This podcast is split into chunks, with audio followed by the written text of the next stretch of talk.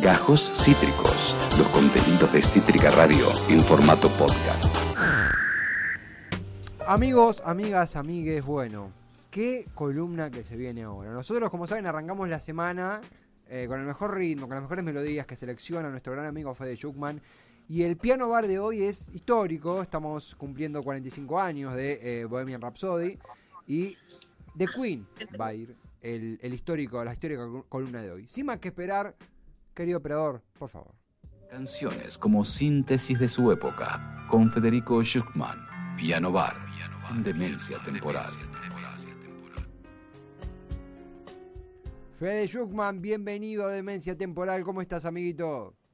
Querides, ¿cómo andan? ¿Cómo va todo? Te extrañamos. ¿Cómo va?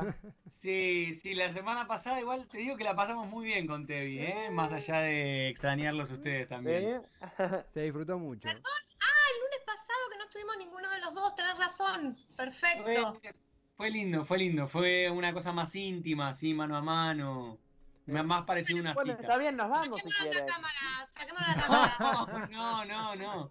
Pasa que yo la semana pasada prometí que iba a hacérselas cobrar porque no Claro. estaban, entonces algún comentario iba a hacer. No te vas. Estar solos y ¿Qué es Viole? Es Viole minúscula, ¿no? ¿Cómo? La que aparece la en la foto foto, de, de Juli ahí, divina. mi- mi- la columnista del programa en bebé. Bueno, No. así que hoy tenemos Queen.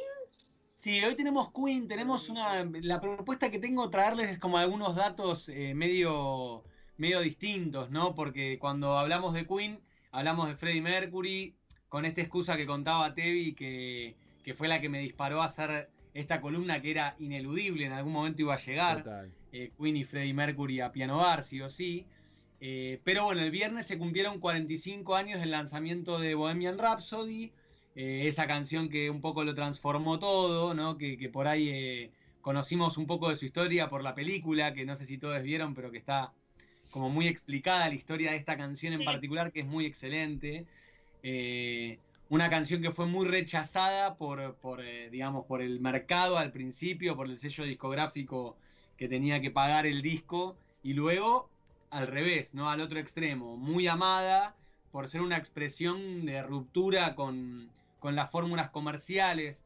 Fue como una canción que le abrió puertas nuevas al rock internacional, como esta idea de, de que se puede probar, se puede romper. Eh, y de hecho, es difícil de estos cálculos, pero es de las canciones más escuchadas del mundo. Para algunos medios, la canción con más reproducciones, si juntás todas las plataformas, los discos vendidos y demás, sería una de las canciones más escuchadas de la historia de la música, ¿no? Es una cosa increíble. Totalmente, totalmente. Y además, eh, eh, Fede, eh, una canción que rompe, justamente vos lo mencionabas, eh, son mil historias en una canción, son un sinfín de ritmos en una canción, eh, y de alguna manera sentís vos que sintetiza, porque uno dice, ah, bueno, la canción que sintetiza la obra de Queen, pero es tan enorme la obra de Queen, sentís que sintetiza, sentís que es su punto máximo, sentís que es lo más reconocido, vos cómo canalizás de ello. Mirá, la verdad que Queen tiene una, tiene una discografía y, una, y un, digamos, como un, pana, un paneo de estilos tan grande que decir que Bohemian Rhapsody representa a Queen eh, sería exagerado, porque también tiene discos enteros más ligados a la música disco, pop o bailable, que también son muy representativos, y esto me parece que representa más eh, a la figura de Freddie Mercury, ¿no? Claro. Eh, y a esta idea de que es posible hacerlo todo. Pensemos que es, les decía recién, la canción más escuchada del mundo es una canción sin estribillo, por ejemplo. O sea, Freddie Mercury rompió el paradigma de lo que era la música comercial por completo. Es una canción imposible de cantar, digamos, imposible de seguir. Con partes, Sí. de hecho, una... ¿Cómo? Fue la primera vez que se, que se metió como la ópera o lo sinfónico en el mundo del rock. Eh, bueno, no, en realidad lo toma a otros lados. Es la primera vez que logra hacerlo de forma comercial y masiva, Comercial, digamos. ¿no? Claro. sí. Eh, digamos, como les decía antes, a mí me gustaba traerles algún datito más, porque digamos, la historia de Bohemian Rhapsody, si vimos la película, la conocemos. Y si alguien no la vio, véala porque está buenísima, muy buena la peli. Eh, digamos que cuando empiezan a componer este disco nuevo, eh, que luego se llama A Night at the Opera, eh, Freddie Mercury ya venía muy cruzado con los pedidos de la disquera que, que le pedían, bueno, como que era un disco con el que tenían que terminar de pegarla, venía como el momento de la explosión de Queen y necesitaban un disco bien vendible. Y un día cae al ensayo y le muestra a los demás integrantes de Queen el arranque de esta canción, ¿no? El pianito que ahora en un, en un ratito vamos a escuchar, es increíble. Ya está, ya Eh, está sonando de empiezan fondo todos aquí. a volverse locos. Pero el- ¿ustedes saben lo que es una rapsodia? ¿Saben por qué se llama? Bueno, porque hay algo de historia y hay algo que tiene que ver también historia, con, sí. con el personaje de, de Freddie Mercury. La Rapsodia es una pieza musical eh, del romanticismo, digamos, una- un tipo de música característico del, del romanticismo que se caracteriza por ser una música compuesta por partes unidas libremente y sin una relación como digamos eh, obvia entre las partes, ¿no? Es como eh, suele- es una música que suele estar dividida en secciones que tiene secciones más dramáticas y lentas y secciones más rápidas y dinámicas en la misma obra, entonces genera como una composición con mucho movimiento, algo que en la música clásica era muy especial, ¿no? Es un tipo de le llamaban como composición fantástica. Era como si te metieran en un mundo de fantasías con la composición. Y de hecho, Bohemian Rhapsody, entonces, Freddie Mercury le llama así porque evidentemente es una rapsodia bohemia, eh, moderna, y efectivamente, digamos, tiene una introducción que es como a capela, eh, voz y piano, después toda una parte más balada, luego entra un solo de guitarra y se mete la ópera y aparecen las voces de ópera, después de la ópera, si recuerdan, viene una parte súper rockera, y luego vuelve, ¿no? Al comienzo ese más tranquilo. Entonces, eh, digamos que en algún lugar respeta esta cosa de la estructura de la rapsodia, que sería algo así como eh, un- una enseñanza, ¿no? Una cosa como muy culta para meterle al rock además. Acaba de pasar algo hermoso, Fede, que estamos viendo en pantalla mientras vos nos contás el vivo en Wembley de eh, Sí. 1986. Mientras vos describías las transiciones, sin que esté premeditado, estaban sucediendo esas transiciones. Casaste justo ese momento del tema. Eso es mágico y acá Hermoso. hermoso. ¿Sabés que Para ir a ver un poquito el video les digo algo, porque a mí lo que más me impacta, digamos, de, de Queen y en, de Bohemian Rhapsody en particular, es verlos tocarla en vivo. Sí, Porque sí, eso es increíble, porque vos ves la película y ves esas imágenes de Freddie Mercury en el estudio, hinchándole la bola a todos, otra toma, otra toma, otra toma. Lo hicieron como un experimento, viste, de mil, mil tomas, probando cada sonido. Después los tipos tenían que subirse a un escenario y reproducir eso en vivo. Es de una dificultad altísima, altísima, muy complejo, y ni hablar cantarlo, ¿no? Entonces, parte, digamos, de, de lo que me pasaba con esta columna de Piano Bar, a mí me gusta tratar de, de que nos demos cuenta del tamaño de los artistas de los que hablamos, y ese don, esa virtud, eh, se ve, a mi modo de ver, cuando los vemos arriba de un escenario, ¿no? A veces los discos pueden falsear, si lo pueden reproducir arriba del escenario es porque realmente tienen esa virtud de poder hacerla. Así que nada, viste, veamos un poquito de Bohemian Rhapsody pensando en lo que realmente lograron hacer para después defenderla en vivo, no solamente Freddie Mercury, sino toda la banda, ¿no? Totalmente, como aquí dice Fede Schuckman, en vivo, Bohemian Rhapsody Wembley, 1986.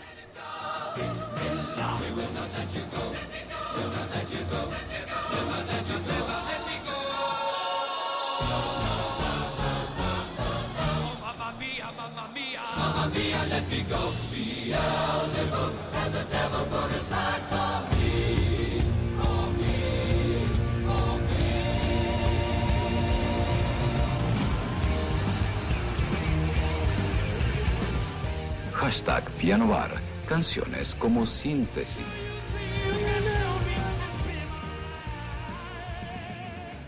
Estamos disfrutando un piano bar que va a quedar en la historia, como todos, ¿no? Pero este que nos interpela de forma particular por la enormidad de Freddie eh, y Liv Queen en sí. Eh, impresionante, Sí, Fede. perdón. Sí. La ropa. A mí es un tipo. Sí, la, La ropa, ropa. no, todo. A mí él Ah, es es un tipo con una piel increíble, de es gallina, increíble. boludo. Piel de gallina. Ellos llevaban todo lo que tocaran, lo llevaban a niveles de la magia. O Sí, sea, sí, la es ropa, toda la estética, todas las decisiones que tomaban eran. Perdón, que me ¿Qué? picaba los. Qué fuerte verlo. Qué fuerte haber sido verlo en vivo, esto. Qué, qué, qué ben- bendecidos las personas. Sí, a veces me da una bronca, digo, yo nací en una época que no, yo no tenía que haber nacido en esta época. Mira, Juan, Freddie Mercury murió en el 91. ¿Vos en qué año naciste? En el 2000, llegué tardísimo, Fede. Yo llegué para el Sí. Duki, para estas cosas. Llegué tarde. Llegué diciembre. tarde. Llegamos Eh, a mí me pasa lo mismo, eh, la verdad es que me, me pega ver estos videos de ellos en vivo, me, me- una mezcla de emoción y bronca. Digo, ¿cómo no Sí, viví boludo, esto? bronca. ¿Cómo no viví esto? Ay, Eh, yo no me, no me quejo en nada porque mm, yo fui, la- mi adolescencia fueron Fito y Charlie, así que no, no Bueno, podría haber por ejemplo- en más- en un momento más correcto del, del Por mundo. ejemplo, Sí, bueno, pero yo también- bueno. Pero pará, es otra cosa de la- de- de- por las que sufro también, por no haber vivido todos los 80 y los 90, es, es- es realmente una bronca bárbara.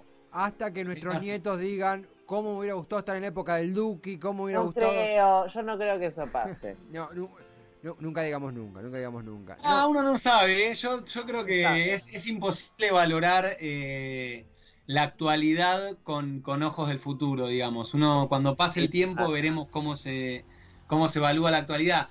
Eh, todo tiempo por pasado fue mejor, no, nos lo explicó el flaco, así que me agarra nostalgia, pero por otro lado seguramente ahora estaremos viviendo cosas increíbles y no nos podamos dar cuenta hasta que pasen 10, 15 años. Saben que mm, Freddie Mercury muere sin contarle a nadie, al parecer, digamos, dice el mito, el significado de la letra de Bohemian Rhapsody. Es una canción muy rara, donde al, al comienzo es como que confiesa un Se asesinato. mató claro. Claro, ¿no? Es como. eh, es la vida real, es solo fantasía. Mamá, acabo de matar a un hombre, puse una pistola contra su cabeza y jalé el gatillo. Eso es lo que dicen en la, en la intro, ¿no? Eh, y hay un montón de debates sobre qué significa esta letra, ¿no? Eh, Ahí algunas debe haber miles de teorías conspiranoicas. miles de teorías sobre asesinatos reales, hasta eh, cosas que tienen que ver con las luchas internas de Freddie Mercury en relación a su sexualidad. Era el momento en el cual él estaba terminando una relación con una mujer y em- como empezando a salir con un pibe, entonces también era como eh, también todo una- un momento de transformación muy fuerte personal. Eh, y otros simplemente dicen que es ficción, digamos, que también era un gran artista y que escribió una ópera y que las óperas son cuentan historias grandilocuentes, ¿no? Que no necesariamente hay que buscarle eh, siempre una explicación en la realidad, ¿no? Claro, Eh. porque esa música, ¿qué va a decir la letra? Me tomé un café con leche. bis, ¿No bis, podías hacerla una que diga, hoy me siento un poco de bajón, qué paja me da el lunes? No podías. No, no, Ni tenés que. tenías que decir que mataste a alguien para acuerdo. semejante rapsodia. Ya. Yo iba a decir que, que- que me, me inclinaba más por esa tercera hipótesis, digamos, que no hace falta sobreanalizar todo. Es una obra de arte y una gran historia, ¿no? Fede, y Para mí sí. eh, en este sendero que, que está confeccionando hay mucho material en vivo, lo cual habla mucho del talento de Queen en sí. Como segunda Sí. parada seleccionado otro himno, otra canción que es increíble. Vamos de, de- de historias y de leyendas en leyendas que es Another, Who- eh, Another One Bite the Dust, otro que muerde el polvo, ¿verdad? Veamos un poquito de esto en vivo porque es tremendo y aparte lo vemos a Freddy en otro, con otro look que está buenísimo para ver cómo influenció a todos luego. Apa, a ver.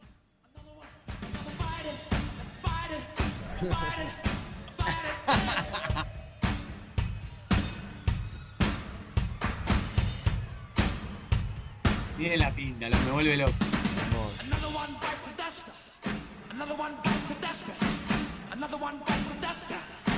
one bites the dust.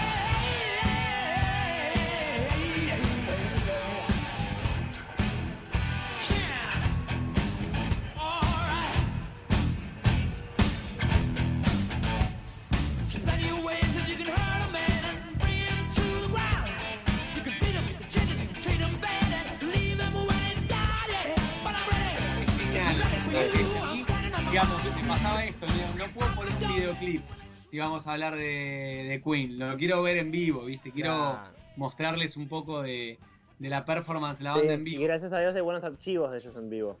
Muy buenos archivos. Ya por bueno. suerte están en una época donde hay cosas muy filmadas. De hecho, el recital de Wembley, que es el que veíamos la versión de Bohemian Rhapsody, tiene DVDs, tiene el disco, digamos, está Claro. súper registrado. Es, digamos, lo que les recomiendo ver.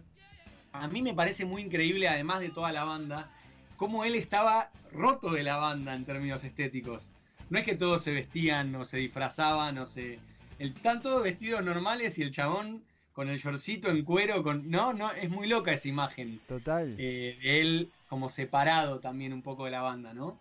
Totalmente, totalmente. En, en la Wikipedia de Piano Bar, ya en la, en la categoría artistas que tocan en ropa interior, ya tenemos a los Red Hot, ahora se suma obviamente Queen, que eh, lo hacía mucho antes, eh, pero sí una performance al desnudo, literalmente, desnudando todo, des- desnudándolo todo. Es excelente. Y, y parte, digamos, de, de este personaje quería contarles dos o tres cositas de su historia, porque quizás no es tan conocida. Por ejemplo, Freddie Mercury en realidad se llama Farrokh Bulsara. ¿Sabían eso? No. No. Farrokh Bulsara y nació en Zanzíbar, que era un protectorado británico que actualmente es Tanzania. En es África. africano Freddie Mercury. Wow. ¿Sí?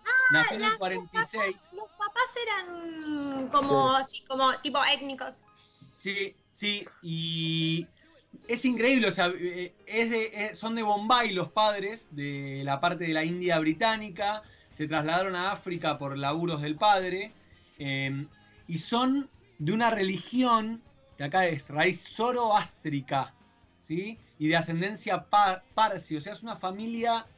eh, es otro el mundo, ¿no? Es increíble, pero él vivió muchos años, de hecho, estudió en la India, creció en la India, en Bombay, hasta que después, a los, eh, a los siete años se va a la India, de Tanzania a la India, y luego vuelve a, la- a- a esta- a este lu- lugar que todavía no era Tanzania, y se tienen que ir de allá porque hay una revolución en este país que en el 64, cuando Freddy ya tenía 18 años, o sea, toda su infancia y primera adolescencia la vive entre la India y Tanzania, y se mudan a Inglaterra porque hay una revolución en Zanzíbar que, digamos, es lo que da nacimiento a lo que hoy se conoce como Tanzania, ¿no? Claro. Perfecto. Eh, los, los primeros dotes musicales, según cuenta la historia, los, los- los descubre eh, el, el rector de la escuela en la que él estudiaba en la India, que era un internado británico, al que él se fue para poder formarse mejor con una tía.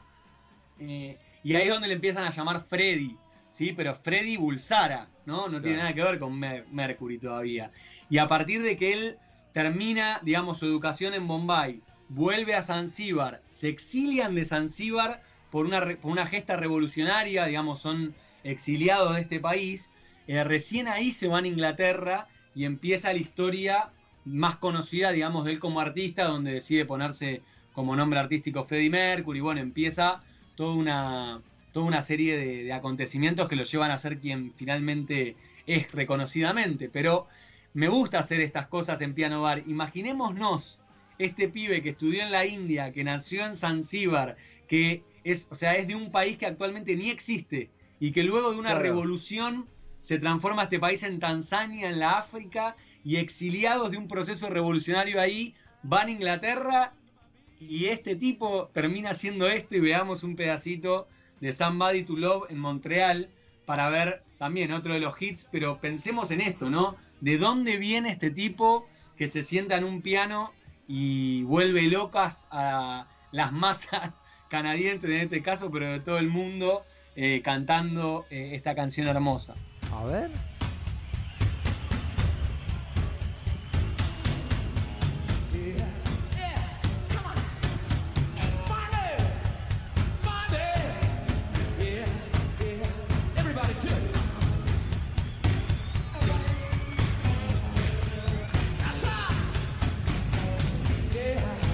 Las diantas.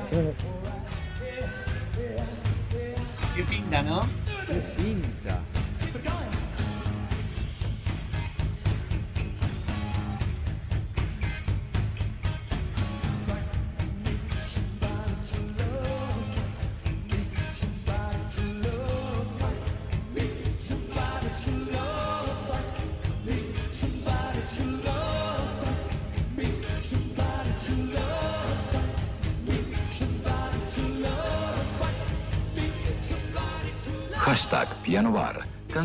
como síntesis.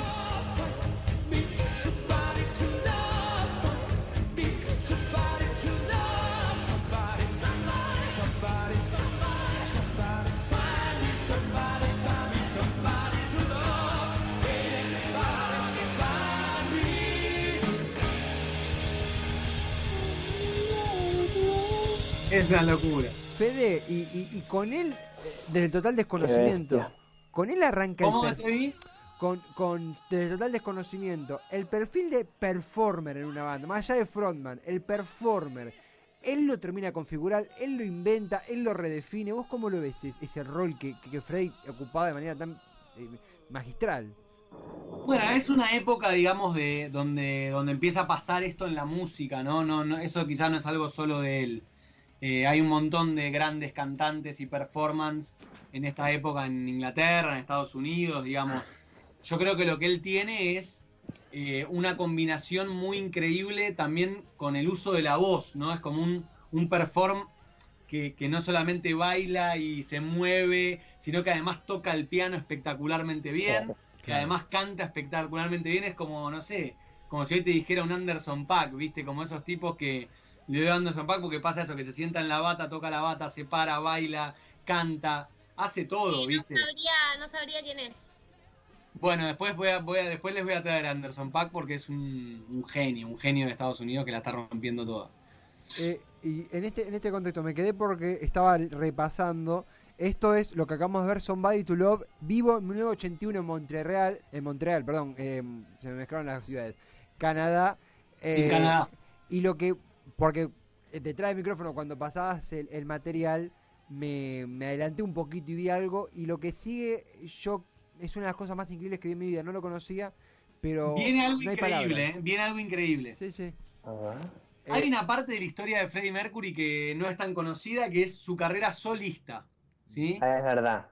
Y él en su carrera solista, además del trabajo con Queen y algunas bandas previas en Inglaterra, grabó dos discos solistas y un montón de sencillos que no le fue tan bien, digamos que son más conocidos posteriormente, cuando ya él es como una figura que se le busca todo lo que hizo.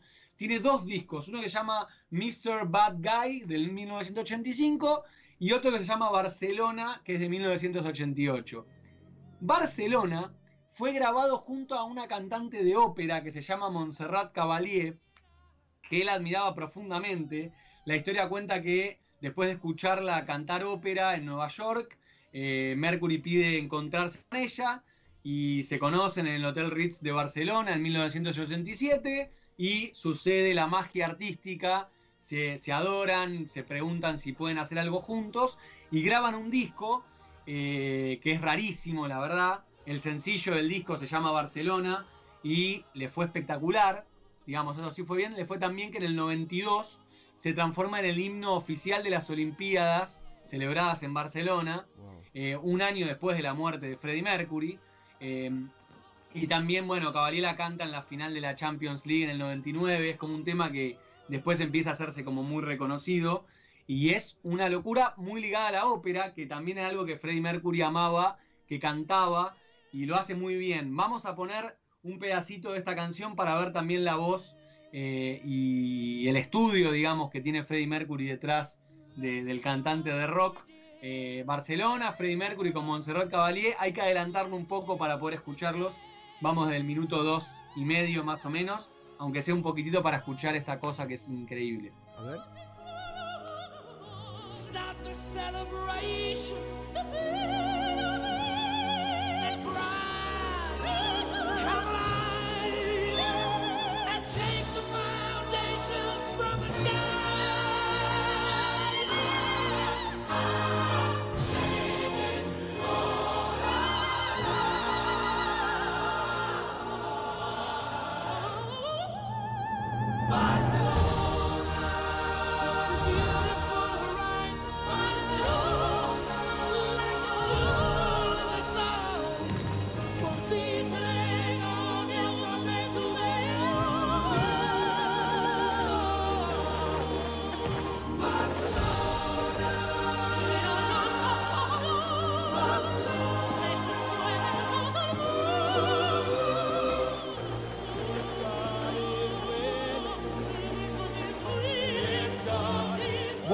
después de un recital Wow. ¿Conocían esto? así, No, no, tenía idea de es increíble. Nada, es espectacular. No sé si vi exacto este video, pero sí conozco el, el- el evento, el, el evento de esta combinación y me va, a diferencia de muchos cruces de, de- de ópera y de cantantes así líricos con, con el rock o el pop que me dan como más cringe, este me reba. Bueno, es que viste que de hecho hay una cosa que hizo con Pavarotti que me parecía gracioso, pero digo, tampoco va a ser todas las semanas lo mismo. Claro, ¿con quién cantó Eh, Pavarotti hoy? Pero no, a diferencia de otras cosas que vimos muy bizarras, acá Freddie Mercury, él canta ópera. No es que, no es que se- él se pone a cantar ópera y bueno, y lo canta espectacularmente bien, ¿no? Eh, rapidito quería que mostremos cómo. Una pregunta, después de esto él se reúne de nuevo con Queen, ¿o no? Después Sí, de esta sí, etapa sí, sí, sí. Sí, sí, sí. Es, eh, con Queen tiene como una pelea y después vuelven a tocar. De hecho, antes de morir, él estaban, estaban haciendo cosas juntos. Eh, esto es del 85, creo. 87, perdón. Y él muere. 91. Ok. muy cerquita. Eh, les quería mostrar así rapidito para que vean esta destreza operística que parece como separada del rock. Él también la hace con Queen de otra forma, De- una cosa más de juego y de inspiración, pero miremos este pedacito del recital de Wembley que es muy conocido, donde él también muestra su faceta más de cantante lírico, digamos.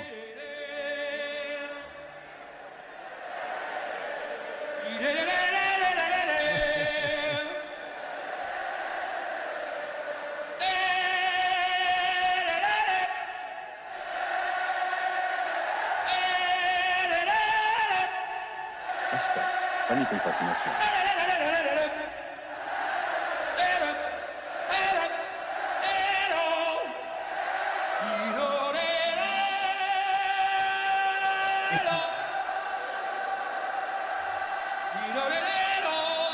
Hashtag Piano Bar. Canciones como Es muy conocido, ¿viste? Porque, porque además le hizo cantar a la gente, ¿no? Esa, esa Claro. cosa increíble. Este momento está en la peli. Sí. Claro, está en la peli, exactamente. Y, y, y Fede Eh, también. bueno, es- ¿Cómo, David? No, no, que el, el de, lo de Barcelona y también esta, esta pe- performance. No quiero imaginar cómo uno vuelve a su casa.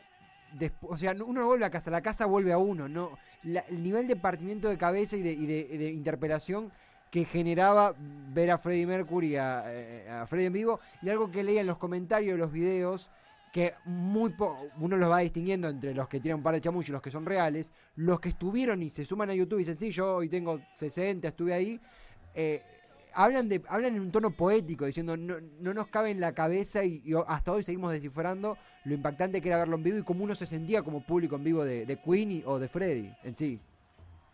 Increíble, debe haber sido increíble. Y, y tuvimos, eh, les argentines, eh, el honor de recibirlo, ¿no? Y de recibirlos a los Queen.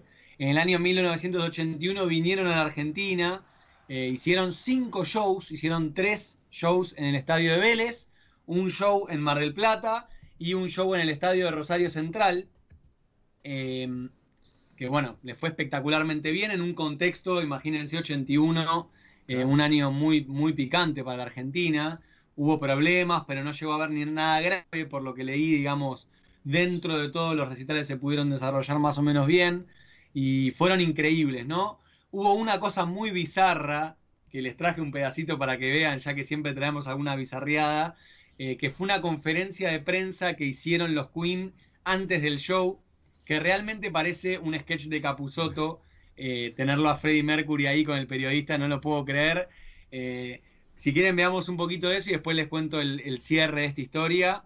Y, y bueno, nos queda siempre mucho Queen por escuchar porque se puede seguir escuchando. Siempre tienen muchos discos, muchas canciones, versiones en vivo por todos lados, como decía Juan, la mayoría de los vivos registrados, muchos son discos en vivo, entonces hay mucho para escuchar de Queen. Eh, es una gran banda, grandes canciones, distintas cosas, cosas más pop, cosas más rockeras, cosas más excéntricas, más normales, hay de todo. eh, y también hay bizarriadas como esta entrevista, conferencia de prensa eh, en el 81 antes del show en Vélez. Miren lo que es esto porque es una joyita. Roger, how are you? John Deacon, how are you? Freddie Mercury, please sit down here, okay? Sit down. Argentina. Joy, ¿no? tal cual lo habíamos planteado, va a ser la traductora de las preguntas que vamos a hacer juntamente con Alicia. Eh, ¿Pardon me? Perdonen que haya llegado tarde. Bueno, decirle que lo disculpamos y queremos saber realmente más allá del calor que tienen que soportar en Argentina, ¿cuál es la primera impresión que les ha dado nuestro país? What's your first impression of Argentina? Uh, quite a surprise at the number of people who are, who are interested in us, you know. Miren a um, Freddie Mercury ahí, ¿no? ¿Qué hace ahí? And it's just rained, and we hope it doesn't rain tomorrow. There's a big thing in our minds, you know, because I think it, our stuff is going to work, but uh, it would be nice if it's good Bueno, weather. es That una just entrevista makes que it- está entera, después la pueden ver, es muy bizarra. El periodista no sabe dónde meterse, la traductora traduce medio para el culo. Toda una cosa muy, muy, muy berreta. Eh, y después dan estos shows, ¿no? Tres shows en Vélez, uno en Mar del Plata y uno en Rosario Central. Diez años antes de la muerte de Freddie Mercury, que se da eh, en el 91, como les contaba antes, con 45 años de edad. Eh, Ay, era más joven que yo, basta. muy pendejo. Muy pendejo. eh, la historia de, bueno, de, de la enfermedad, él termina muriendo por una bronconeumonía, eh, que por lo que leí estaba como muy complicada, digamos, por que él estaba transitando la enfermedad, digamos, tenía SIDA, tenía el virus HIV, que se había complicado mucho en esa época, aparte eh, con tratamientos mucho peores, digamos, que, lo- que los que hay ahora. Él estuvo muchos años transitando la enfermedad. Una pandemia en su momento. Claro, exactamente, era una pandemia. Se ha llevado un montón de gente.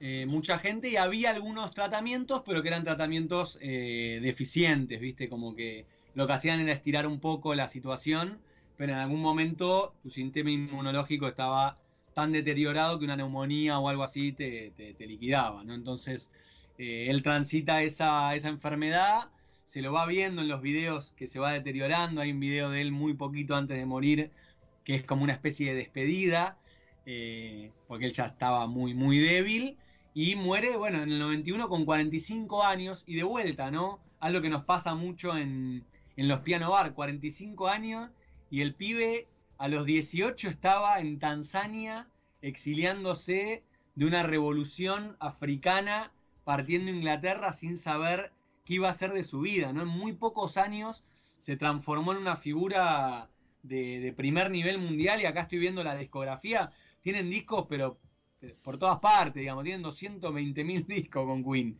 Se hicieron una carrera tremenda, les fue muy bien, 14 álbumes de estudio eh, Wow. tienen.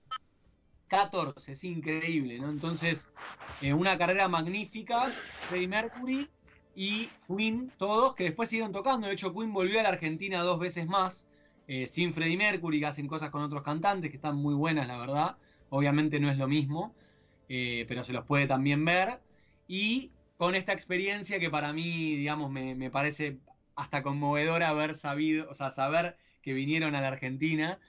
Por eso, para cerrar, les traje una versión de We Are the Champions en Argentina en 1981 en el estadio de Vélez para que nos quedemos viéndolo Wow. e imaginándonos qué hubiera sido si, si estuviéramos ahí, ¿no? Haciendo poco, cantando ese temazo. Hermoso, Fede, la verdad que un interpelador, un fortísimo el piano bar, en un video que quédense hasta el final porque incluso él tiene un mensaje al final de esta canción muy lindo para, para la Argentina. Y no hay palabras, lo- vos las has dicho todas, Fede. Como siempre, un altísimo nivel. Y el desafío de, de- de sintetizar, de atravesar Freddy, bueno, y Queen lo has hecho con excelencia. Así que te agradecemos de todo corazón. Muchas gracias y como les decía antes, ¿no? Ir a buscar los discos, está este, eh, bueno, el disco de Bohemian Rhapsody que es increíble, las películas, las películas de los shows en vivo, la película que salió ahora con su historia, es un personaje para seguir, una banda para escuchar y está realmente muy, muy, todo muy increíble para conocer la historia y la vida de Freddie Mercury. Impecable. Ah, ¿Hay alguna, sabemos si hay alguna biografía, el libro? de la Ah, banda? puede ser, a ver, ya, ya te lo digo, ¿eh? Porque la tenía acá separada, sí, sí, sí, la biografía definitiva, está. Eh, es de... Ya te digo de quién es, pero está acá y, y está bastante bien, ¿eh? Tiene mucha pinta. De Leslie Ann Jones y parece que está buenísima. Y Vale. dos lucas y media, ¿no? Bueno. yo. Si querés te la compro. Dale, regálame Te la el patente. cumpleaños. Fede, muchísimas gracias. Eh, será hasta el próximo lunes y gracias por un hermoso piano bar como siempre. Amigues, los quiero mucho. Gracias por todo. Y nos vemos la semana que viene. Dale. de nosotros a ti, Fede. Vamos con We Are the Champion, Queen en Argentina. Acabas de escuchar Gajos Cítricos. Encontrá los contenidos de Cítrica Radio en formato podcast en Spotify, YouTube o en nuestra página web.